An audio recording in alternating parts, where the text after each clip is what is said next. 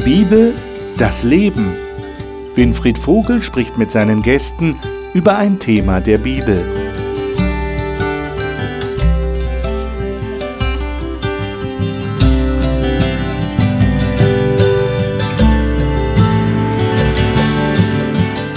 In unserer Gesprächsrunde hier im Studio reden wir zurzeit über den Heiligen Geist und Spiritualität. Und wir heißen Sie herzlich willkommen, dass Sie heute mit dabei sind. Wir haben das letzte Mal darüber gesprochen, wie durch den Heiligen Geist, durch Gott etwas im Leben des Einzelnen wächst. Und die Bibel, Jesus und Paulus verwenden dazu das Bild aus der Natur, wie Frucht wächst. Heute reden wir darüber, was der Heilige Geist sonst noch tut und vor allem, was er in einer Gemeinschaft von gläubigen Menschen tut, durch ganz besondere Gaben, die er gibt. Das ist ein ganz wichtiges und spannendes Thema und das möchte ich gerne mit den Gästen hier besprechen, anhand dessen, was die Bibel sagt darüber.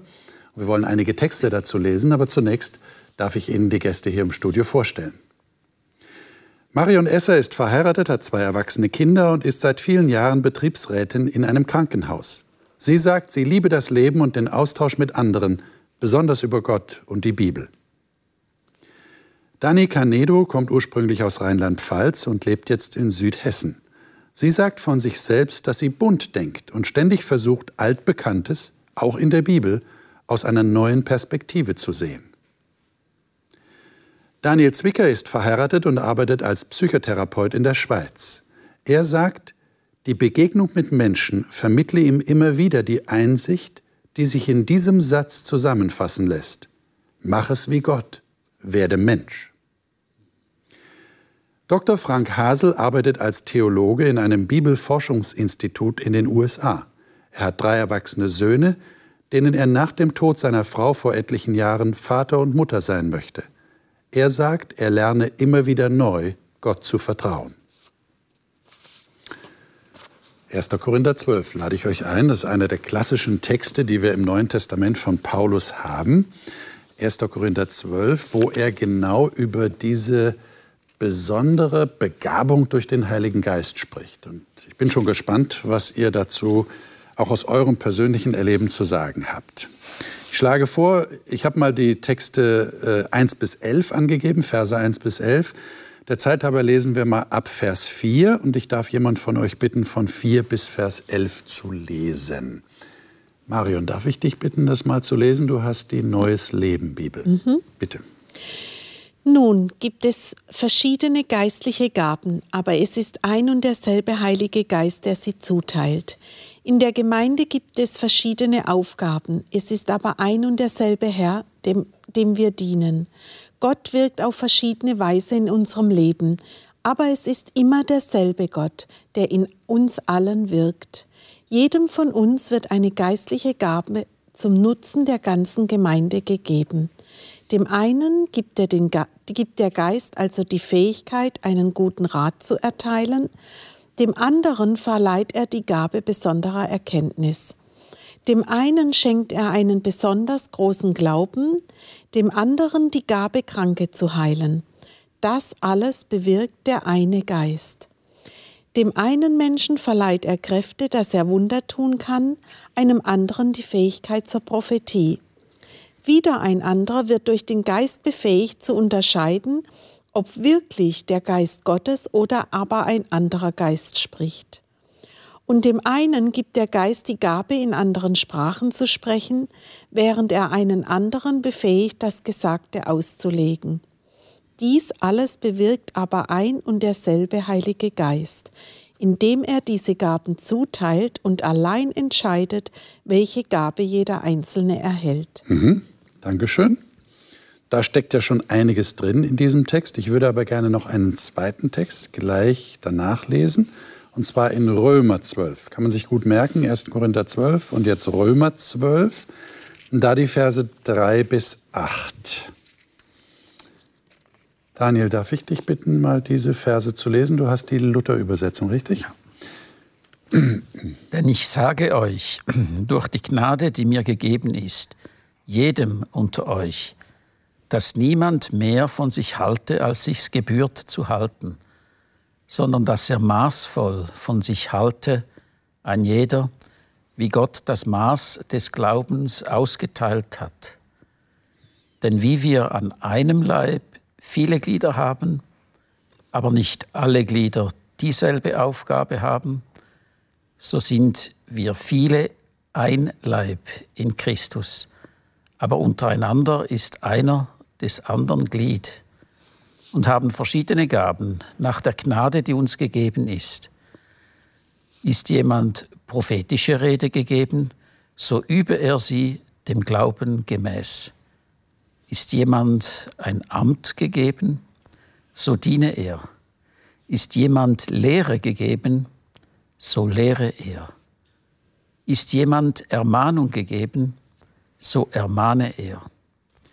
Gibt jemand, so gebe er mit lauterem Sinn. Steht jemand der Gemeinde vor, so sei er sorgfältig.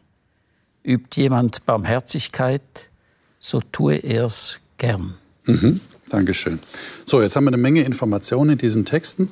Jetzt ist meine ganz einfache Frage, bekommt jeder Christ, jeder, der den Heiligen Geist bekommt, auch eine solche Gabe? Und meine nächste Frage wäre dann gleich, welche habt ihr? Ihr lächelt. Damit ist ja die erste Antwort schon vorgegeben. Das stimmt. Das Eine einfache Antwort. Das, okay, dann na, ihr könnt ja sagen, nein, es hat, kriegt nicht jeder und ich habe keine. Ach so, okay. Das wäre ja eine Möglichkeit. Aber vielleicht erst mal die allgemeine Frage. Bekommt es jeder? Also dem Text nach ja. Da mhm. heißt jeder bekommt eine Gabe. Hm. Keiner kann sich die Gabe aussuchen, aber jeder bekommt eine geschenkt von Gott. Also ich denke, wenn jemand vom Heiligen Geist berührt ist, dann ist er auch etwas anders. Dann wird auch etwas spürbar für andere Menschen. Und ist ja vielleicht manchmal gut, wenn wir das nicht immer so unter Kontrolle haben, aber es gibt eine Auszeichnung oder eine, eine Qualität. Okay, also das scheint jetzt ein Konsens unter euch zu sein. Jeder bekommt eine. Das heißt, ihr habt eine. Oder habt ihr mehrere sogar? Ich würde vielleicht noch gerne ergänzen, bevor wir auf diese ja? konkrete zweite Frage kommen. In einer vorigen Sendung haben wir darüber gesprochen, dass der Heilige Geist auch für die Frucht des Geistes mhm. zuständig ist. Mhm. Die ist bei jedem Christen gleich. Aber die Geistesgaben, zu denen er befähigt, mhm. um die Gemeinde zu erbauen, die sind nicht bei jedem Menschen. Die sind unterschiedlich. Die sind unterschiedlich. Aha, okay. Gut, das heißt, dann hätten wir hier schon mal, wenn ich mich jetzt einrechnen würde, fünf verschiedene, eventuell verschiedene, aber es gibt ja, es gibt auch Wiederholungen wahrscheinlich, oder? Sicher. Könnte ja sein. Sicher. Ja, genau. äh, wie, wie ist das jetzt bei euch? Du bist neugierig. Ich bin neugierig. ich glaube, unsere Zuschauer auch. Also ich kann dazu nur sagen, es gibt ja so verschiedene Tests, wie man das auch herausfinden kann, was man so Ach so, da gibt es Tests. Genau, habe ich so im, im Laufe meines Lebens den einen oder anderen schon gemacht und fand es ganz spannend, dass es durchaus auch wechselt. Also es muss nicht immer die gleiche, vielleicht gibt es so eine, so eine Grundtendenz, mhm. aber der Schwerpunkt kann wechseln je nach Bedarf. Mhm. Und muss man jetzt so einen Test machen, um zu wissen, dass man eine Gabe hat? Oder ist das einfach eine Hilfestellung, falls man sich unsicher ist? Also ich habe eine Gabe, die im Test so nicht vorkommt. Und zwar... Ähm, vielleicht gibt es verschiedene Tests, kann ja auch sein. Ja, gut, vielleicht. Nein, also ich, ich sehe eine Gabe darin, ähm, das Befreiende des Glaubens, dass das in die Tiefe der Seele kommt.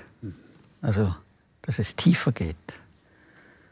Und das kann man nicht einfach machen. Das wird einem geschenkt. Mhm. Okay. In der Begegnung. Mhm. Also, ja. also die Frage ist ja zum einen, sind die Gaben hier vollständig? Das ist ja eine Frage. Du meinst das, diese Liste hier? Diese Liste. ist das eine abschließende Liste? Denn ich denke, es heißt ja auch, alles, was der Erbauung der Gemeinde gedient, also der Stärkung der Gemeinde. Da würde ich sagen, das ist keine abschließende Liste, sondern das, also für mich sind das Beispiele, das sind wichtige Gaben dabei, wie die Prophetie, Aber auch Gastfreundschaft ist ja eine Gabe, die der Gemeinde dient, die die Gemeinde stärkt. Also die Frage ist ja, was bewirkt diese Gabe? Und die Frage ist ja auch noch, kann ich selber beurteilen, äh, kann ich selber beurteilen, habe ich diese Gabe oder können das andere besser vielleicht beurteilen als ich?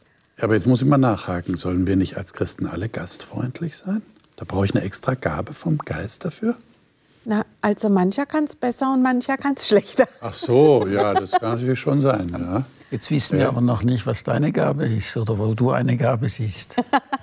das verrate ich doch Ich meine, die nicht. grundsätzliche Frage ist ja jetzt ganz ernsthaft, äh, wie seid ihr euch dessen bewusst geworden, dass jetzt der Heilige Geist nicht nur euch eine individuelle Frucht gibt, also euren Charakter verändert, äh, was anderes ist es ja eigentlich nicht, Charaktereigenschaften, sondern dass er euch zusätzlich Gaben gegeben hat, die einer, einer Gruppe von Menschen dienen. Denn das äh, sehen wir ja auch, das soll für die Gemeinde sein.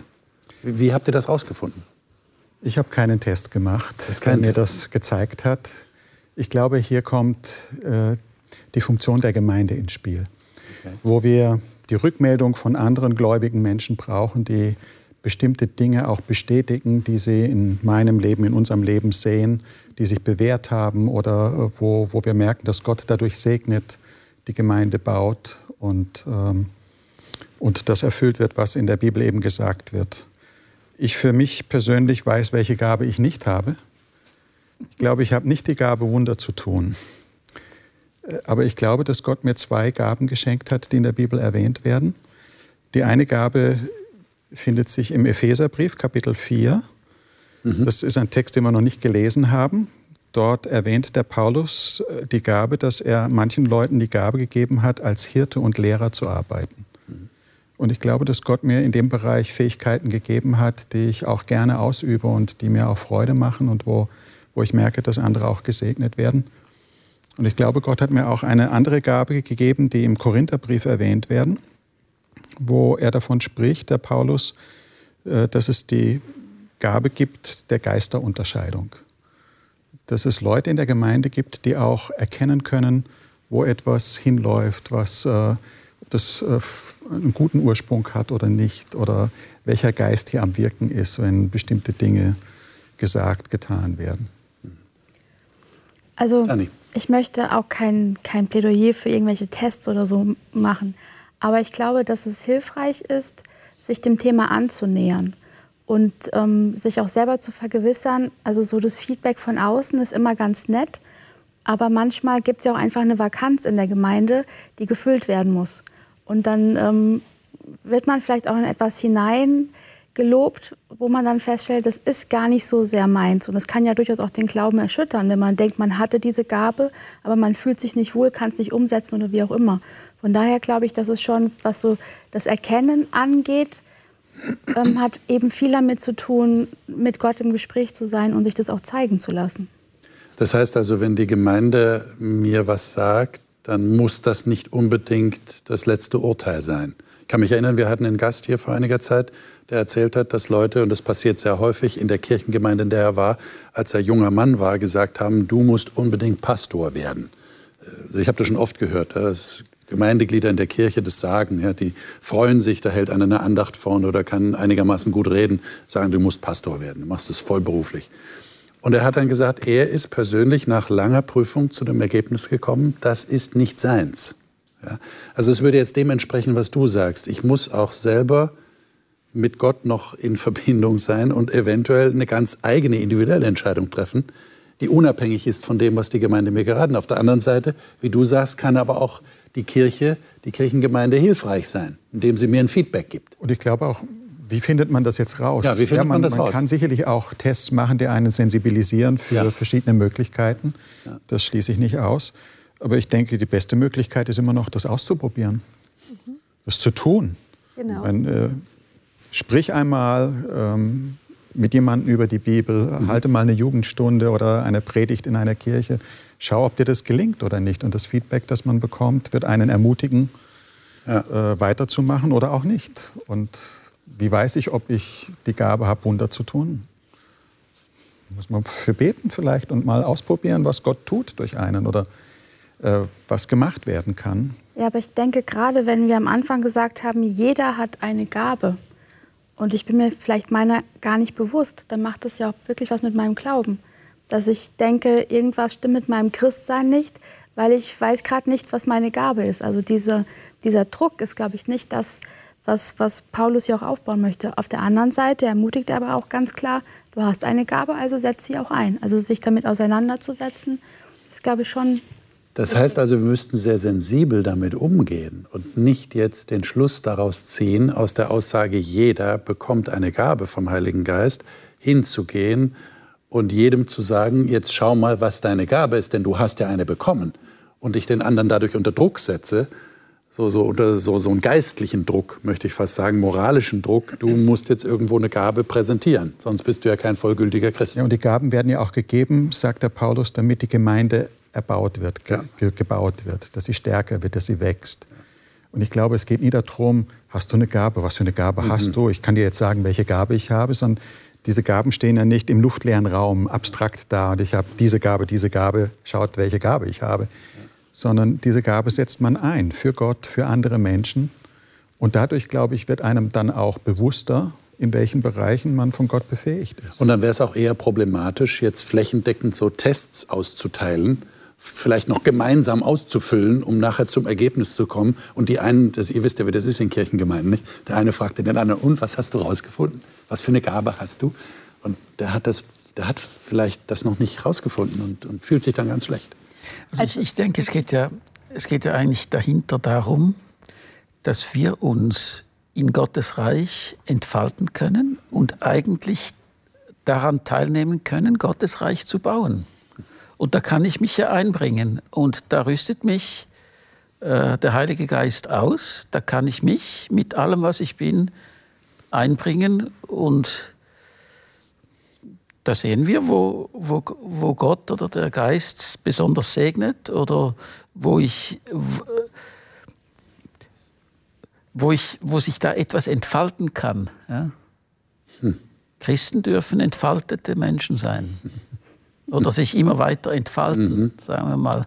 Ja. ja. Ja, ich glaube, dass Gott jeden von uns geschaffen hat mit besonderen Gaben. Gott hat jeden von uns einzigartig gemacht mit besonderen Gaben, die gilt es zu entdecken. Deswegen glaube ich auch, ist die Liste nicht abschließend. Mhm. Denn zum Beispiel auch das Zuhören kann eine Gabe sein. Die kann genauso wichtig sein wie das Reden. Ja, ein guter Zuhörer ist mitunter wichtiger wie ein guter Redner. Also ich, damit will ich das nicht gegeneinander aufwiegen. Aber das ist nicht aufgeführt. Das Singen kann eine Gabe sein wunderbare Gabe, wenn jemand die Gemeinde erbauen kann durch Gesang. Es, gibt viele Gaben. Und ich glaube, was hier ganz wichtig ist in dem Römertext ist, wo dann drin steht, dann tu es. Ich glaube, dass das Entdecken der Gaben ist so eine Mischung ähm, zwischen Entdecken und die Rückmeldung auch zu bekommen, du hast da vielleicht eine Gabe oder auch ermutigt zu werden du hast da vielleicht eine Gabe. Denn also ich kann mich erinnern, als ich jung war, da habe ich mich immer gefragt, ich, ich hätte auch gern so eine besondere Gabe. Und da gibt es manche, die haben so eine besondere Stimme, die können toll singen. Jeder wünscht sich eigentlich so einzigartig zu sein und eine besondere Gabe zu haben. Also zu mir ist dann jemand aus der Gemeinde gekommen und hat gesagt, du hast eindeutig die Gabe der Gastfreundschaft. Bei dir fühlt man sich zu Hause. Da habe ich gedacht, ach, das ist jetzt, finde ich, interessant, das so zu sehen. Und so ist dann auch der Hausgottesdienst entstanden aus der Gabe der Gastfreundschaft. Oder aber, ich habe entdeckt im Geschäft, dass ich gut reden kann. Und dann habe ich mir gedacht, wieso, wenn ich eine Gabe kriege, dann sollte ich eigentlich die in der Gemeinde einsetzen. Ja, und offensichtlich war es so, dass wenn ich Predigten gehalten habe, dass es gut angekommen, also dass, dass es Menschen erbaut hat. So denke ich, ist der, diese Empfehlung im Römerbrief, dann tu es. Die ist der beste Weg herauszufinden, hast du eine Gabe. Und die Reflexion, die kommt dann aus der Gemeinde, siehst du, sie wird erbaut oder sie wird zerstört. Wir können auch Gaben nutzen zum Zerstören. Und ich glaube, dass Gaben auch weggenommen werden, wenn sie nicht genutzt werden. Ich glaube, dass Gott uns die Gaben manchmal auch wieder nimmt, wenn wir sie nicht zu seiner Ehre nutzen. Jetzt gibt es ja eine Frage, die höre ich in regelmäßigen Abständen immer wieder. Und die betrifft die Gabe der Wunder oder des Wundertuns. Warum gibt es das nicht mehr? Und ich wollte euch schon fragen, habt ihr, wann habt ihr das letzte Mal jemanden gesehen, der die Gabe der Wunderwirkung hatte? Weiß ich nicht. Ich kann mich jetzt auch nicht erinnern, wann ich da jemanden gesehen oder erlebt hätte. Ähm, müssen wir dann davon ausgehen, selbst diese Aufzählung, von der du gesagt hast, sie ist vielleicht nicht vollständig, äh, die ist gar nicht, das ist heute gar nicht mehr überall so präsent. Kann man da spekulieren, was für Gründe da dafür verantwortlich sein könnten? Denn es ist eine Frage, die viele sich stellen. Wir haben Kranke in den Kirchengemeinden. Äh, warum haben wir nicht die Gabe des, des Heilens zum Beispiel? Ja, das ist das, was wir normalerweise am meisten mit wundersamen genau. Dingen verknüpfen. Ist, dass ja. jemand, der todkrank ist, schwerkrank ist, ja.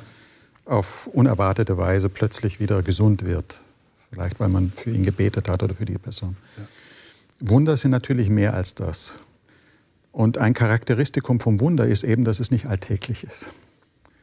Äh, Wunder sind außergewöhnliche Dinge in der Natur oder in Abläufen, die so normalerweise die unerklärlich sind auch ne? nicht erklärbar sind und die es nicht gibt. Und ich glaube, dass Gott in seiner Souveränität auch ähm, weiß, wann er bestimmte Menschen befähigt, außergewöhnliche Dinge zu tun zu seiner Ehre. Es geht ja nie darum, dass man sich als Wunderheiler profiliert oder dass die Leute plötzlich daherkommen. Ich war junger Pastor in einer Gemeinde und bin mit Leuten in Kontakt gekommen, die mir gesagt haben, ich kenne da jemanden, der ist äh, Johannes der Täufer inkarniert und er heilt Leute scharenweise. Der hat Sprechzeiten von mehreren Monaten und die gehen dorthin und werden gesund, weil er für sie betet, ein Wunderheiler. Ich glaube nicht, dass das das ist, wovon der Paulus spricht. Ich glaube, Gott kann Menschen befähigen, dass sie auch für Leute beten. Der Jakobusbrief ermutigt uns ja dafür dass wir Leute äh, auch für Kranke beten. Und ich glaube auch, dass ein außergewöhnlicher Gott außergewöhnliche Dinge tun kann. Ihm sind da keine Grenzen gesetzt. Wir können ihm nicht vorschreiben, wie er in jeder Situation sich bitteschön zu verhalten hat, so wie ich mir das wünsche. Sondern wir müssen ihm auch die Freiheit und die Souveränität zugestehen, Dinge in seiner Weisheit zu tun, die sich unserer Ergründung nicht erschließen. Und das ist auch ein Akt des Glaubens. Und äh, ich glaube, dass es nicht weniger glaubensvoll ist, ein Wunder zu erleben, wie in einer Situation auch äh, mit Gott Widrigkeiten des Lebens zu meistern und auch äh, damit zurechtzukommen, auch wenn das nicht geschieht, was man sich vielleicht erhofft, auf wundersame Weise. Also die Gefahr wäre dann, dass man so den Heiligen Geist versucht festzulegen ja, und sagt, hier, der Paulus hat ja das geschrieben und diese Gaben gibt es, die wollen wir jetzt auch haben. Aber, Aber du sagst, der Heilige ja, Geist entscheidet. Und ich möchte auch sagen, ich, ich glaube, dass mehr Wunder geschehen, als wir uns manchmal bewusst sind. Wir reden kaum davon, leider.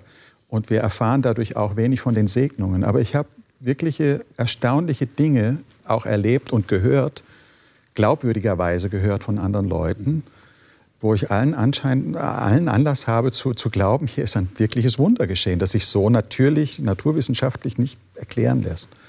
Ich glaube, Gott kann sowas tun und er ist immer noch in der Lage und wir dürfen damit auch rechnen. Das ist auch die Glaubenszuversicht, die eine trägt. Aber es ist eben nicht etwas, was ähm, automatisch geschieht, nur weil ich jetzt bete, meinetwegen. Also ist natürlich auch immer eine Frage, was ist, was ist jetzt Wunder und was nicht. Natürlich. Also ja. meine Mutter bekam Krebs. Wir sind als Familie zusammengekommen, haben für sie gebetet.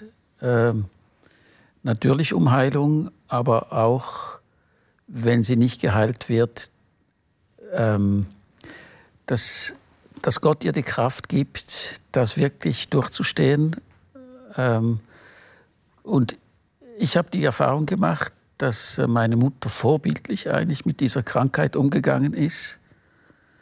Ähm, es musste dann operiert werden und dann nach vier, fünf Jahren ist der Krebs wiedergekommen, aber sie hatte vier, fünf geschenkte Jahre, wo sie wirklich ähm, ihr Leben noch, noch zu, in großen Teilen wirklich genießen konnte. Und als dann die Krankheit schwierig wurde, wo es die Lebensqualität wirklich sehr einschränkt, dann ist sie friedlich gestorben. Ja. Ist eigentlich auch ein Geschenk. Ich weiß, dass es natürlich nicht immer so läuft, aber ich meine, was ist jetzt Wunder? Ja?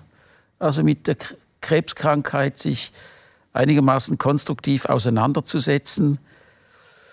Ähm, also ich staune manchmal, wie Menschen mit Wind, äh, Widerwärtigkeiten doch zurechtkommen und trotzdem einen inneren Frieden behalten. Ja. Also ich denke, Wunder, die Frage ist wirklich, wie definieren ja. wir ein Wunder? Ja. Und ich glaube, wir haben heute Krankenhäuser, deswegen haben wir nicht mehr so viele Krankenheilungen. Also wir haben als Christen auch das als, als Auftrag genommen, Heilung in die Welt. Und das ist doch auch etwas, wo Gott, sich, wo Gott sich zeigen kann, indem wir solche Einrichtungen betreiben. Also ich glaube, die Frage ist, wo brauchen wir den Wunder? Weil ich glaube, dass Gott da wirkt, wo wir ihn brauchen. Und ich glaube, Gesundheit ist heute nicht mehr das Thema, wo wir ihn so brauchen wie zu der Zeit der Jünger. Da gab es nämlich keine Krankenhäuser, zumindest nicht so, wie wir sie heute kennen. Oder wenn ich in eine Notsituation komme, dann habe ich heute ein Handy. Ja, wer ist denn darauf angewiesen, dass plötzlich jemand zur Verfügung steht? Jeder von uns hat sein Handy in der Tasche und hat sofort den Notruf gewählt. Also ich sage das nur als Beispiel, weil ich glaube, dass Gott dann etwas Außergewöhnliches tut, wenn etwas Außergewöhnliches gebraucht wird. Das ist das eine. Das Zweite glaube ich, dass wir verlernt haben, das Außergewöhnliche wahrzunehmen, das sich in unserem Leben oft tut. Und dass wir in einer Zeit leben, wir erleben, wir leben in einer Welt, wo uns auch Medien sehr viel Außergewöhnliches zeigen. Das heißt, wir nehmen vieles als selbstverständlich, was aber eigentlich außergewöhnlich wäre. Und da ist die Frage, gilt es nicht, dass wir unseren Blick mal wieder schärfen, und ge um genauer sehen zu lernen, wo tut denn Gott heute in meinem Leben auch Wunder? Und die tut er, die tut er manchmal, wenn er mich auf der Autobahn bewahrt. Ich nehme es nur nicht immer gleich wahr. Wobei natürlich, es geht hier nicht grundsätzlich nur um Wunder, sondern es geht um Menschen, die die Gabe bekommen, Wunder zu wirken. Das ist nochmal was anderes. Ja. Und da stellen wir fest, also das entnehme ich dem, was ihr sagt, äh, der Heilige Geist ist da völlig souverän, dass er das entscheidet, wem er eine solche Gabe gibt. Und wenn er es nicht tut, dann nehmen wir mal an, er hat seine Gründe dafür, die wir jetzt vielleicht nicht bis ins Letzte ergründen können. Ich habe noch eine Frage zu dem, was hier der Paulus in Römer 12 sagt.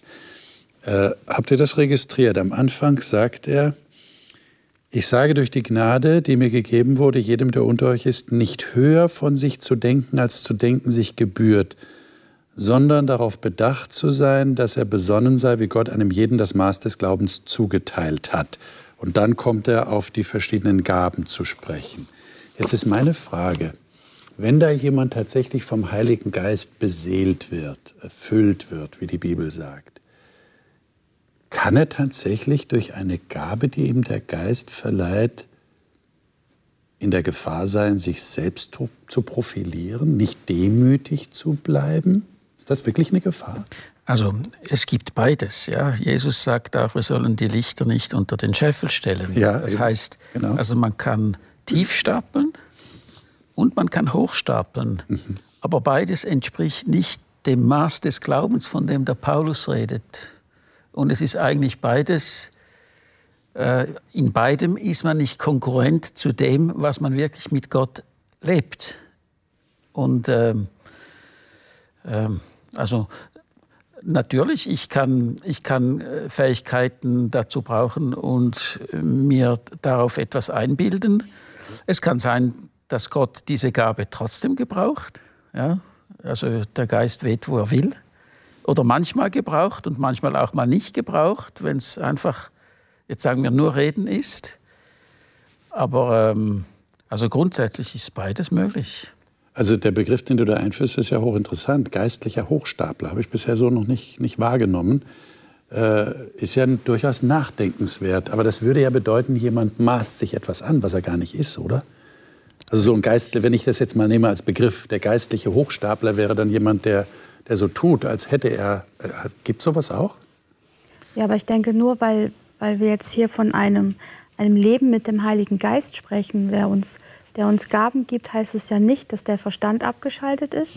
Und es das heißt auch nicht, dass es Gut und Böse gibt und dass ich nicht mehr in der Lage bin zu entscheiden, dass ich über Gott stehe.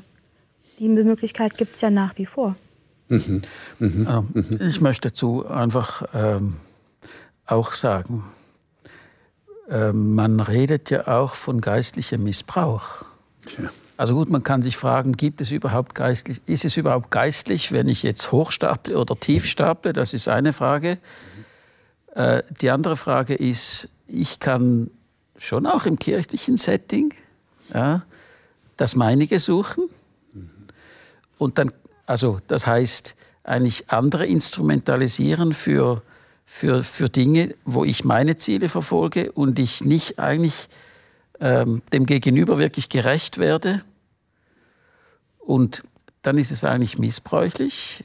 Und gut, man könnte vielleicht sagen, fragen, ist es dann noch geistlich? Aber das ist von außen oft sehr schwierig zu erkennen. Das wollte ich gerade sagen, das ist von außen nicht immer so klar zu sehen. Ja. Mhm der, der, derjenige, der jetzt instrumentalisiert, der geistliche Dinge zur, zur Manipulation nutzt. Ich finde darum wichtig, also es, es darf ja Freude machen, wenn ich meine Gaben einbringe. Ja? Also es muss nicht alles aversiv sein. Und Altruismus ist eigentlich eine philosophische Idee. Also aus meiner Sicht ist das nicht biblisch. Ja? Wir dürfen ja Freude haben, aber es ist wichtig, uns Rechenschaft darüber zu geben also dienen darf ja auch Freude machen. Nur es ist wichtig, dass ich mir Rechenschaft darüber gebe, was macht es mit mir und wann ist vielleicht mein Interesse, wann, wann stelle ich mein Interesse eigentlich über das, was in der Gemeinde jetzt wirklich gefragt ist oder dran wäre.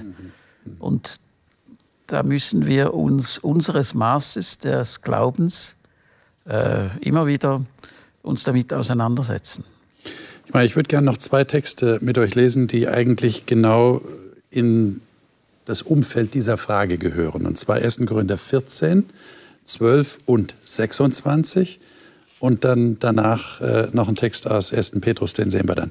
1. Korinther 14 mal als erstes, 12 und 26. Äh, Frank, vielleicht bist du mal so gut nach der Luther-Übersetzung. Ja, Vers lesen. 12. Genau. So auch ihr, da ihr euch bemüht um die Gaben des Geistes, so trachtet danach, dass ihr die Gemeinde erbaut und alles reichlich habt. Mhm. Vers 26. Noch Vers 26.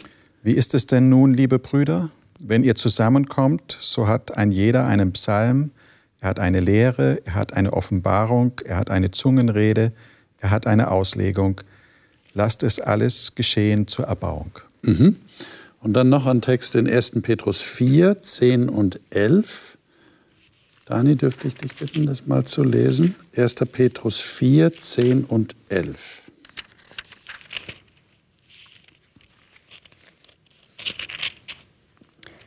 Wie jeder eine Gnadengabe empfangen hat, so dient damit einander als gute Verwalter der verschiedenartigen Gnade Gottes. Wenn jemand redet, so rede er es als Aussprüche Gottes. Wenn jemand dient, so sei es als aus der Kraft, die Gott darreicht, damit in allem Gott verherrlicht werde durch Jesus Christus, dem die Herrlichkeit ist und die Macht von Ewigkeit zu Ewigkeit. Amen. Also ich nehme hier mal so zwei Dinge raus, Begriffe, die hier vorkommen. Das eine ist Erbauung der Gemeinde und das andere ist, dass Gott verherrlicht werde. Ich finde, diese Begriffe verdienen es wirklich übersetzt zu werden, sodass es jeder verstehen kann. Nehmen wir mal die Erbauung. Was ist damit eigentlich gemeint? Das ist so ein Begriff, den verwenden wir, das ist ein biblischer Begriff.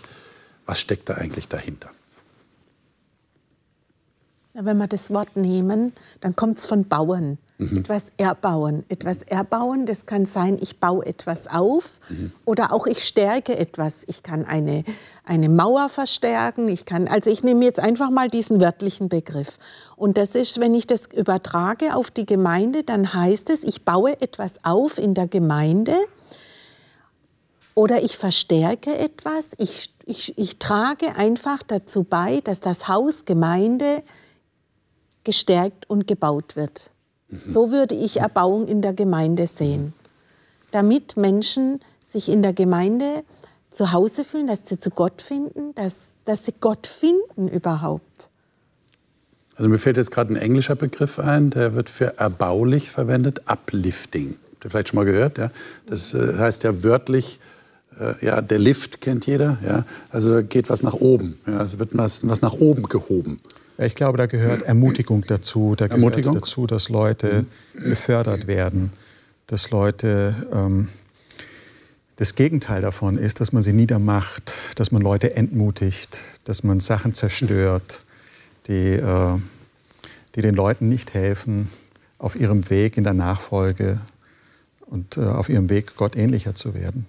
So insofern ist alles Positive, trägt dazu bei, dass die Gemeinde wächst, dass die Gemeinde erbaut wird, dass sie stärker wird, dass mehr Leute auch dazukommen. Also für ich gehe eigentlich in die Gemeinde, um etwas vom Reich Gottes zu erleben, ja, weil die Welt ist hart genug. Ja, und etwas, das mir diese Perspektive eröffnet und ob jetzt jemand einen Blumenschmuck macht, wo ich, das mich daran erinnert, oder ein Musikstück, in einem Musikstück etwas ausdrückt, das mich in der Tiefe meiner Seele ergreift, oder, oder eine, eine Predigt hält, die mich in meiner Realität abholt und in der, in der sich mein Blick, mein vielleicht verengter Blick auf die Größe Gottes wieder öffnen kann. Ja? Das ist für mich Erbauung. Ob jetzt das mit Materialien geschieht oder ob das im ideellen Bereich geschieht, das ist eigentlich Reich Gottes bauen. Mhm. Ich glaube, es macht viel ähm, viel aus, mit welcher Einstellung eine Person in der Gemeinde auftritt. Ich nehme mal das Beispiel Musik. Ich habe hervorragende Musiker gehört und gesehen, die in der Gemeinde Dinge vorgestellt haben, vorgespielt haben. Und technisch brillant. Aber es hat die Gemeinde nicht erbaut. In dem Sinn, weil du den Eindruck gewonnen hast, nachdem er oder sie fertig war mit dem Musikstück, hier war nicht Gott im Mittelpunkt, sondern der, der die Musik gespielt hat. Und es ging um, um seine Anerkennung und um, um seine Ehre letztlich und um den Applaus meinetwegen. Und ich habe andere Leute gehört, die vielleicht technisch nicht so brillant waren, die das Musikstück aber in einer Art und Weise gut vorgetragen haben, nicht minderwertig, gut vorgetragen haben, aber wo das Augenmerk nicht auf der Person war, nicht auf den Musiker, auf den Künstler, sondern in der Botschaft etwas über sie hinausgewiesen hat, was andere Leute ermutigt hat, was andere auch auf Gott ausgerichtet hat, wo sie ähm, vielleicht zur Besinnung gekommen sind oder nachgedacht haben neu über Dinge, die äh, in, in diesem Musikstück zu Ausdruck gekommen sind. Und ich glaube, das ist etwas, was Gemeinde erbaut und was Gott sich auch wünscht. Er wünscht sich, dass letztlich wir eine klarere Sicht von ihm bekommen und nicht von uns, die wir eigentlich nur Gehilfen sind. Äh, Wäre das jetzt auch eine, eine Erklärung, eine Erläuterung für Gott verherrlichen? Würdet ihr das so, so sehen? Ja. Also wenn so, wenn, wenn Gott der Ursprung ist, der Mittelpunkt, so das alles eigentlich. Also jede Form von, von Gott Menschen näher bringen, ähm, ihn erkennbarer zu machen, spürbarer zu machen. Ja. Mhm. Mhm. Denn dieses Wort Gott verherrlichen, das ist ja so ein bisschen, ein bisschen abstrakt. Ja. Was heißt das jetzt tatsächlich? Aber das wäre eine Erklärung. Ja. Menschen Gott näher bringen und ihn in den Mittelpunkt stellen. Ja, da steckt ja auch das Wort Herr drin. Da steckt nicht nur das Wort Herrlichkeit drin, sondern auch das Wort Herr. Und wenn ich das nehme, dann geht es darum, wer ist mein Herr? Und da sind wir auch wieder bei, der, bei dem, was du sagst, bei der Motivation. Wer ist der Herr meiner Motivation? Das kann nur ich mich überprüfen. Was treibt mich? Da denke ich, das ist etwas, wo ich mich immer wieder überprüfen muss, weil ich glaube, dass das auch nicht so einfach ist. Das eine ist, ich stelle meine Gaben auch in den Dienst, ich möchte Gott verherrlichen, auf einmal kommen ganz viele Leute und applaudieren. Das macht was mit mir. Also ich, das ist ein ständiger Prozess. Das ist nicht etwas, wo ich mich einmal entscheide, mhm, mhm. sondern das ist ein Prozess, über den muss ich mir bewusst sein. Ja und immer wieder hinterfragen, was ist, mein, ist meine Motivation, Menschen Gott näher zu bringen? Ist meine Motivation tatsächlich etwas für Gott zu tun? Und nur wenn ich dies, diese Frage mir immer wieder stelle, dann komme ich dazu, wirklich zu sagen, Gott ist der Herr. Und dann ist auch die Gabe für Gott eingesetzt. Habe ich das jetzt richtig verstanden, dass die Gaben, die der Geist Gottes gibt, eigentlich ausschließlich im Rahmen der Kirche, der Kirchengemeinde ihre Bedeutung haben oder Bedeutung haben sollten. Nicht für mich selber persönlich, sondern für die Kirche. Also was, was, ich ganz deutlich aus der Bibel herauslese, ist, dass die Geistesgaben nicht zur Selbsterbauung sind. Es geht nicht darum, dass ich mich toll fühle. Es geht nicht darum, dass ich mich besser darstelle. Aber es könnte eine Nebenwirkung sein. Aber ich glaube, immer wo Gott im Mittelpunkt steht, fühle ich mich auch gut letztlich. Weil er hat mich ja geschaffen, ich bin sein Kind, mhm. er weiß auch, äh, was ich brauche. Und es geht nicht darum, dass wir einen abstrakten äh, Gott irgendwie äh, erhöhen und uns dabei völlig aus den Augen verlieren, sondern wo immer er im Mittelpunkt ist, ist auch das Miteinander, wenn es richtig verstanden wird, etwas, was gesegnet wird dadurch. Und von daher, glaube ich, sind die Gaben, und das finde ich das Schöne bei den Geistesgaben, Gott hat der Gemeinde einen Auftrag gegeben. Es ist ein universaler Auftrag. Er gilt allen Menschen, Mann und Frau, allen Rassen, allen Kulturen auf der ganzen Welt. Wie sollen wir dem jemals gerecht werden? Gott hätte sagen können, das ist der Auftrag, jetzt macht mal schön. Schaut, wie er das irgendwie schafft. Und wir würden verzweifeln an dem Auftrag. Aber Gott ist ein Gott, der nicht nur sagt, was getan werden soll, sondern der uns auch befähigt, das, was er sich wünscht, dass wir das auch erfüllen können. Und so beschenkt er uns. Er gibt uns Gaben, seine Gaben. Er weiß, wie jeder am besten für ihn das erreichen kann, was sonst kein anderer Mensch erreichen kann. Und, und so beschenkt er uns mit außergewöhnlichen Gaben, die, wenn wir sie einsetzen, Gott die Ehre geben und die Gemeinde wachsen lässt und, und erbaut. Und das finde ich großartig. Ich bin ja Teil der Gemeinde. Also wenn die Gemeinde erbaut wird, werde ich ja auch erbaut. Also von daher kann man das gar nicht trennen. Kann nicht Und da, trennen. da Gemeinde ja auch in der Gesellschaft lebt, wenn die Gemeinde erbaut ist, kann sie auch auf die Gesellschaft erbaulich wirken. Also es ist eigentlich eine Win-Win-Situation. Liebe Zuschauer, haben Sie sich schon gefragt, ob Sie eine Gabe vom Heiligen Geist haben, wenn Sie tatsächlich Christ sind, überzeugter Christ sind? Und wenn Sie in einer Kirchengemeinde zu Hause sind, äh, setzen Sie da eine Gabe ein, die der Heilige Geist Ihnen gegeben hat? Oder haben Sie mal so einen Test gemacht, die es ja tatsächlich gibt, um herauszufinden, welche Gabe Sie haben? Wäre ja schon interessant zu wissen und vor allem herauszufinden, äh, was Gott durch einen tun kann für andere Menschen und für diese Kirchengemeinde. Vielleicht können Sie dieser Frage mal nachgehen und ich lade Sie auch ein, uns zu schreiben. Sie dürfen uns gerne kontaktieren, uns Fragen stellen. Wir werden nach Möglichkeit versuchen, diese Fragen zu beantworten. Ich sage gleich, alle Fragen können wir natürlich nicht beantworten. Das merken wir auch hier in dieser Gesprächsrunde. Manches können wir nicht bis ins Letzte erklären, manches bleibt ein Geheimnis. Aber wir sind gerne bereit, Ihre Fragen entgegenzunehmen und uns auch dazu zu äußern. Wir wünschen Ihnen alles Gute. Das nächste Mal werden wir darüber reden, dass der Heilige Geist überhaupt dafür verantwortlich ist, dass es Kirche gibt. Ohne den Heiligen Geist wäre Kirche, wäre Zusammenschluss von Gläubigen gar nicht denkbar.